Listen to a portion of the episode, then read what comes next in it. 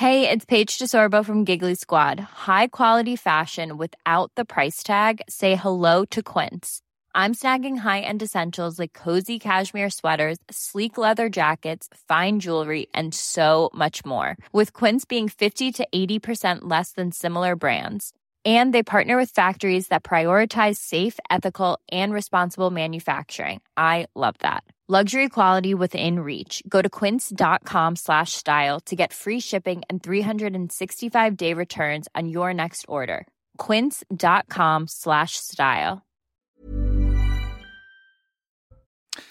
Les parents du petit Émile sont sortis du silence près de deux mois après la disparition de leur fils dans le Haut-Vernay. Ils se sont exprimés dans les colonnes du magazine Famille chrétienne. Ils espèrent toujours un miracle pour que leur fils soit retrouvé. 82% des Français sont contre le port de l'abaya à l'école. C'est le résultat de notre dernier sondage CSA pour CNews.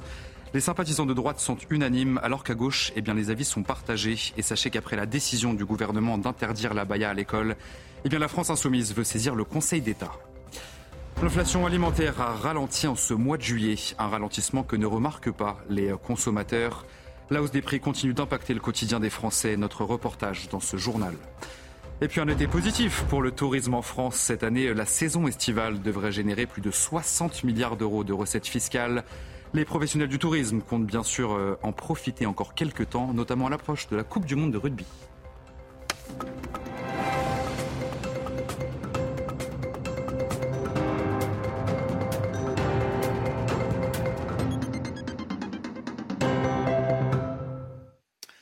Bonsoir à tous, très heureux de vous retrouver sur CNews pour l'édition de la nuit. Près de deux mois donc après la disparition de leur fils dans le Haut-Vernay, les parents d'Émile sont sortis du silence. Ils se sont exprimés dans les colonnes du magazine Famille chrétienne espèrent toujours un miracle pour que leur fils soit retrouvé. Le récit de Célia Barotte. Cette semaine après la disparition d'Émile, ses parents sortent du silence. Pour le magazine Famille chrétienne, Marie et Colomban ont souhaité répondre aux différentes rumeurs, comme l'explique le père de famille. On m'a reproché par exemple, ainsi qu'à mon beau-père, d'être trop directif pendant les battues. Parfois il n'y avait pas de gendarmes avec les volontaires et il fallait bien guider les gens pour avancer en ligne sur des reliefs compliqués. Le couple dénonce de fausses accusations sous prétexte qu'ils sont catholiques, notamment de la part de certains médias qu'ils jugent vicieux. Il a fallu beaucoup d'inhumanité à certains pour se moquer de la disparition d'Émile et pour d'autres s'en réjouir sur les réseaux dits sociaux à cause de nos opinions réelles ou supposées. Ce sont de petites contre-vérités. Cela n'est peut-être pas très important, mais leur accumulation à la longue est révoltante. C'est douloureux de voir certains parler pour ne rien dire sur nous, alors qu'il s'agit de notre fils disparu. C'est pour cette raison que Marie et Colomban ont accepté pour la première fois d'en dire un peu plus sur leur vie privée. Nous n'avons pas honte d'aimer la messe traditionnelle à laquelle nous assistons dans notre diocèse.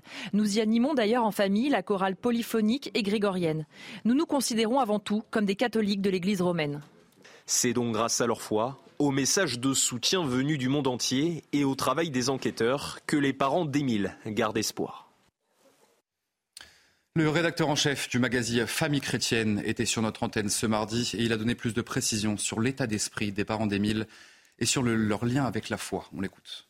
C'est vrai que c'est quand même difficile à comprendre pour le commun des mortels. En même temps, le mot miracle, il fait partie de la langue française. Il peut avoir un, miracle au sens large, pas forcément l'intervention du surnaturel. Mais pour eux, en fait, c'est dans les deux sens du terme. Un miracle, c'est un retournement étonnant. Mais en plus, ils rajoutent un sens surnaturel. En fait, il se trouve qu'ils sont très liés à cet espace qui est euh, près de Notre-Dame-du-Lot. On est dans les Alpes de Haute-Provence. Ils disent à Dieu, en fait, euh, après tout, tu étais capable de marcher sur les eaux, ben, tu es capable de nous ramener ton fils. Et, moi, je, je dis, c'est vraiment des, parents extra. Et c'est une foi qui. Voilà, nous, à Famille Chrétienne, on rencontre beaucoup de gens qui ont la foi. Et ben là, vraiment, j'ai été estomaqué. Dans le reste de l'actualité, plus de 2000 personnes ont été jugées après les émeutes qui ont suivi la mort du jeune Naël. Le ministre de la Justice, Éric Dupont-Moretti, précise que 90% d'entre elles ont été condamnées à une peine de prison. Dans une circulaire, le garde des Sceaux avait plaidé pour des sanctions sévères contre ceux qui s'en prennent à l'intégrité physique des policiers et des magistrats. L'immigration représente l'essentiel de la croissance de la population française. C'est ce que révèle une note de l'Institut Montaigne publiée lundi. L'année dernière, l'immigration a compté pour près de trois quarts de l'accroissement démographique en France. C'est tout simplement un record absolu. Tony Pitaro, Solène Boulan et Maxime Leguet. La France se trouverait à un tournant démographique. Elle compte désormais plus de 10% d'immigrés, soit près de 7 millions de personnes. Et la part d'immigrés dans l'accroissement de la population atteint, elle, un niveau record.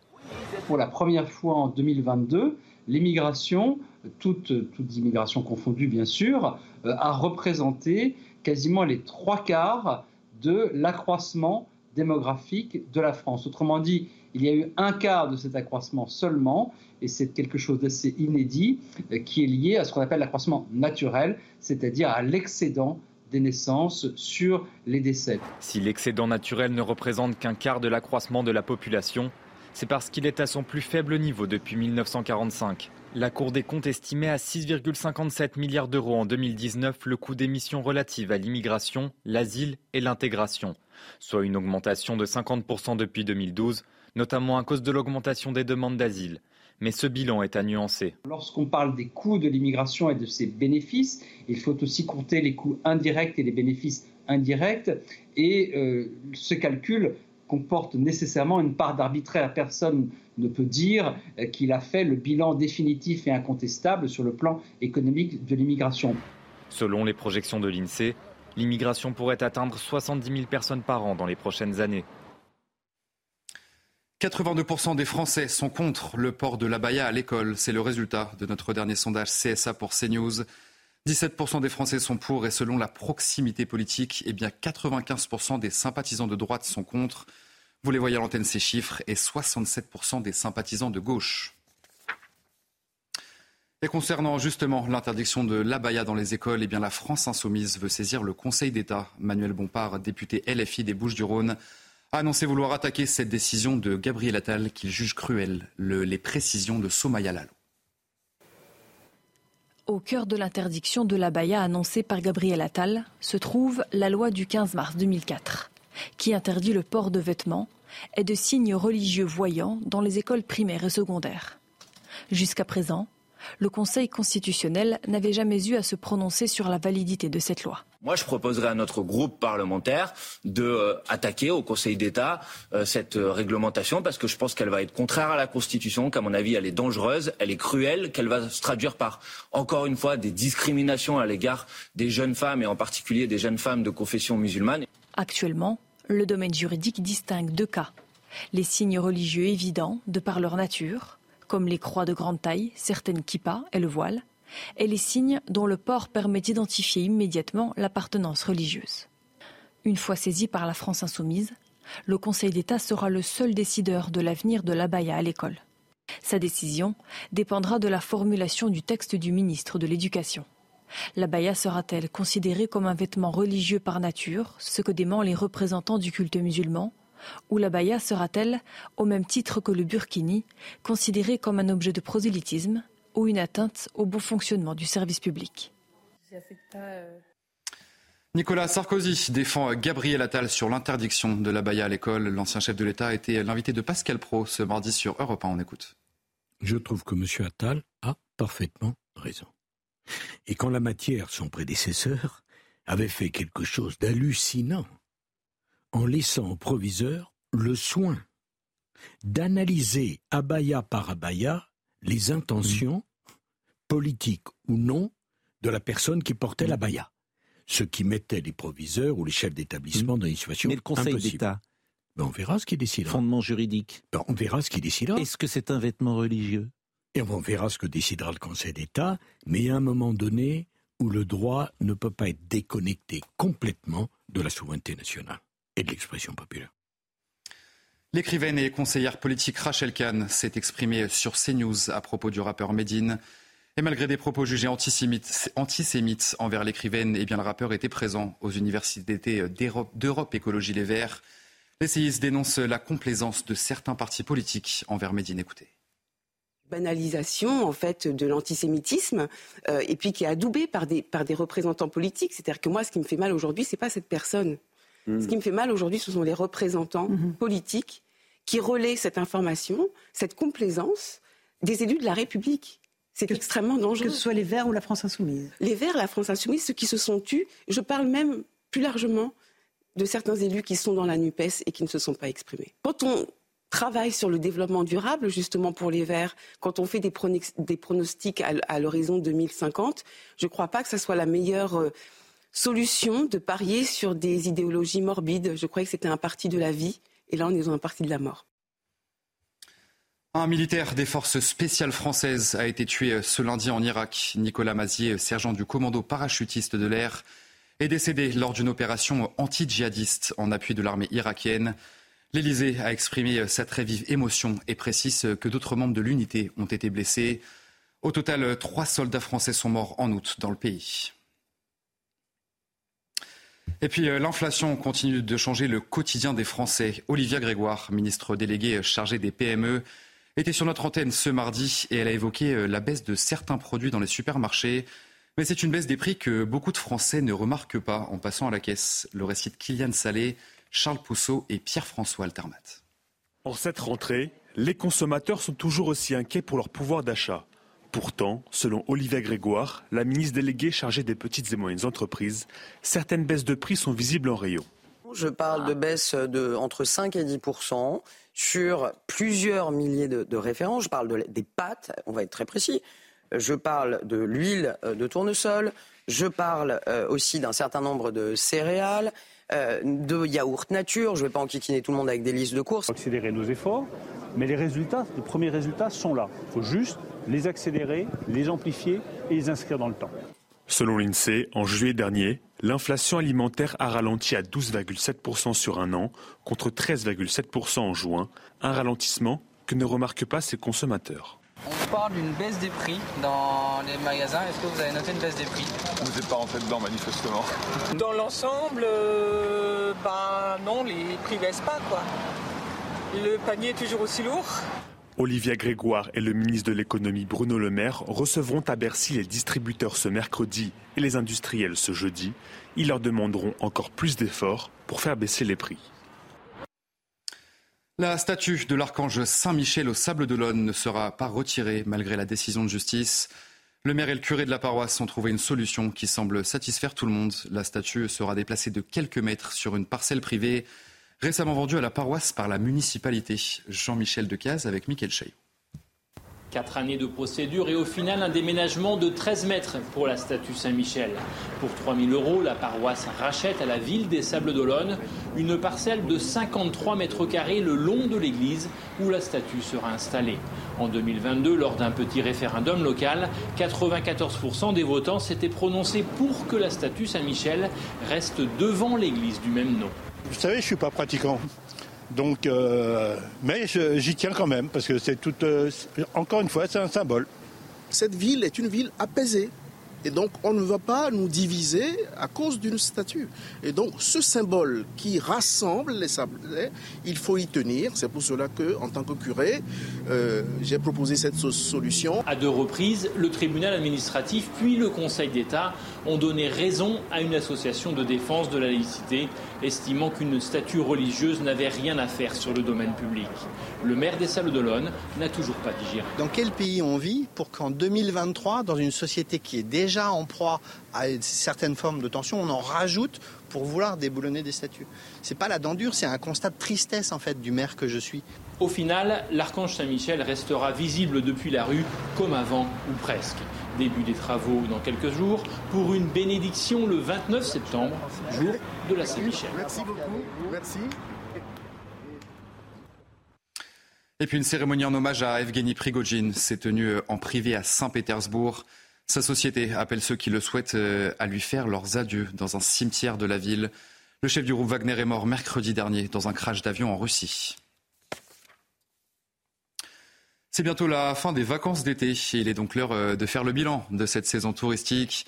Un bilan très positif selon le gouvernement. Cet été euh, devrait générer plus de 60 milliards d'euros de recettes fiscales. Les professionnels du tourisme comptent bien en profiter encore quelques temps de cette saison estivale, notamment avec la Coupe du Monde de rugby qui approche à grands pas. Alexis Sommerer. À Arcachon, ce week-end, les touristes étaient encore en nombre comme partout en France, malgré une météo capricieuse. Après un démarrage tardif, les commerçants semblent satisfaits de cette saison estivale. C'était une très bonne année. Début juillet, un tout petit peu calme jusqu'au 14. Et après, euh, ça s'est enchaîné. Très bonne saison. Cette année, le tourisme a été marqué par le retour des visiteurs étrangers qui ont profité d'une saison post-Covid pour visiter le territoire français. Selon le ministère chargé du tourisme, les régions comme le Nord ont enregistré des taux d'occupation en hausse par rapport à 2022. Parmi les étrangers, une grande majorité de Français sont restés eux aussi en France. Euh, des Français qui sont partis pour 88% d'entre eux en France. Le retour des clients internationaux, un chiffre, plus 29% d'arrivées de, vols long courrier. La France redevient une destination privilégiée pour les acteurs internationaux, mais le tourisme français bouge et c'est intéressant. La transition climatique, la météo ont fait bouger les Français et donc on a une mutation. Un peu moins de monde sur les plages, plus de monde à la montagne. Les professionnels du tourisme sont unanimes. Ils comptent bien profiter encore quelques temps de cette saison estivale, notamment avec la Coupe du Monde de rugby qui commence le 8 septembre pour près de deux mois dans plusieurs villes de France. Manque de personnel, perte d'attractivité financière ou encore vulnérabilité dans le suivi des agents, ce sont les conclusions d'une note du renseignement territorial. Elle pointe le désintérêt des acteurs de la sécurité privée pour les deux grands événements sportifs à venir. Il s'agit bien sûr de la Coupe du Monde de rugby et les Jeux Olympiques de 2024. Le récit d'Augustin Donadieu. Les Jeux Olympiques et la Coupe du Monde de rugby seront-ils suffisamment sécurisés? Une note du renseignement territorial que Repin s'est procurée pointe un manque cruel d'agents de sécurité. On peut penser légitimement que nous avons des risques, des risques d'infiltration de mouvements écologiques contestataires radicaux qui pourraient vouloir intervenir lors de ces deux événements. Le gouvernement a pourtant tenté de rendre la filière plus attractive en baissant le nombre d'heures de formation de 175 à 106 heures ou encore en revalorisant les salaires de 3,25%.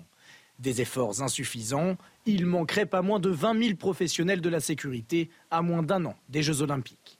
S'il le faut, mais je vous le répète, les jauges se consolident chaque jour, savoir faire intervenir en renfort euh, l'armée dans le bouclier protecteur de la France et dans l'organisationnel, pour que les choses soient sécurisées, euh, je pense qu'il faudra faire appel euh, aux acteurs institutionnels et régaliens. Cette année, les autorités prévoient de mener plus de 400 contrôles parmi les professionnels de la sécurité en Ile-de-France, et ce, malgré un manque de personnel. Il n'y avait que 13 contrôleurs pour 80 000 professionnels en région parisienne l'année dernière. Allez, vous restez bien avec nous sur CNews. On se retrouve dans quelques secondes pour votre journal des sports. Et on commence ce journal des sports avec les propos forts de Randall Colomwani, le vice-champion du monde 2022 qui évolue actuellement à Francfort, a officiellement déclaré ce mardi son envie de rejoindre le Paris Saint-Germain dans une interview donnée à Sky Sport. L'attaquant français insiste sur le fait qu'évoluer dans le club de la capitale représente une chance unique il a confié à ses dirigeants vouloir être transféré dès cet été à Paris. Et pour le moment, eh l'équipe allemande a refusé les trois offres qui ont été transmises pour son joueur, qui est encore sous contrat jusqu'en 2027. Allez, du football toujours avec la présentation euh, du nouvel entraîneur de l'équipe de France Espoir. Il s'agit évidemment de Thierry Henry, le champion du monde 98, va prendre en charge la sélection des moins de 21 ans. Une sélection qui fera face à un défi immense, celui de performer aux prochains Jeux Olympiques de Paris. Clara Mariani. On le savait franc, direct, entier. Dans ses nouveaux habits de sélectionneur de l'équipe de France Espoir, Thierry Henry aura gardé tous ses traits de caractère. L'amour du maillot d'abord. C'est pas une sélection punition.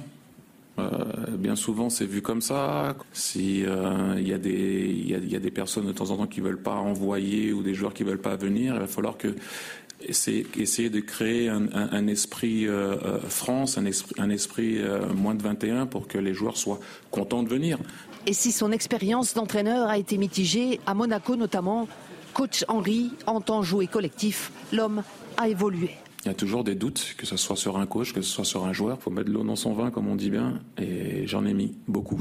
C'est la deuxième règle d'or du champion du monde 98 et ancien meilleur buteur des Bleus. Presser haut, avoir la balle, créer le surnombre. Euh, et je peux vous en donner plein de, plein de phrases qui sont, qui sont jolies. Tu veux pas arriver la fleur au fusil et faire ce que tu veux toi. Euh, il va falloir aussi être dans l'écoute. Un dialogue d'autant plus indispensable que 25 ans au moins séparent le soldat Henri de ses nouveaux protégés.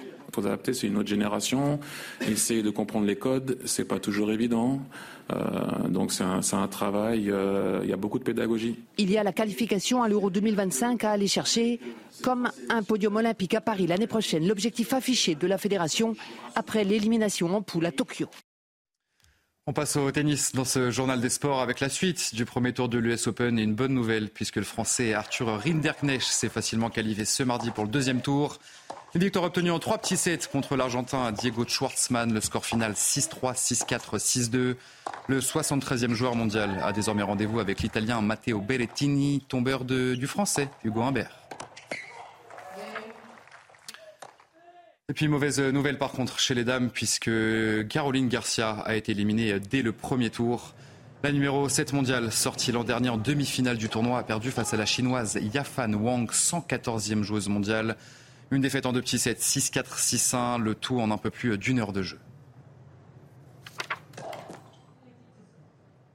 Et puis un mot de volet à présent pour terminer ce journal des sports. L'équipe de France féminine a défié ce mardi soir l'Italie en jeu une place en demi-finale de l'Euro. Et malheureusement, eh les Bleus ne se sont inclinés face à des Italiennes poussées par leur public. Les favorites se sont imposées 3-7 à 0 et comme il y a deux ans, eh bien, l'aventure s'arrête donc au stade des quarts de finale. Prochain cap, les Jeux Olympiques de Paris l'été prochain.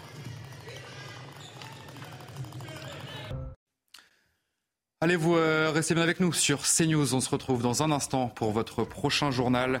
Les parents d'Émile sont sortis du silence près de deux mois après la disparition de leur fils dans le Haut-Vernay. Ils se sont exprimés dans les colonnes du magazine Famille chrétienne. Ils espèrent toujours un miracle pour que leur fils soit retrouvé. On parle de cette euh, interview dans un instant dans notre prochain journal. Très bonne nuit à toutes et à tous sur CNews. Retrouvez tous nos programmes et plus sur cnews.fr.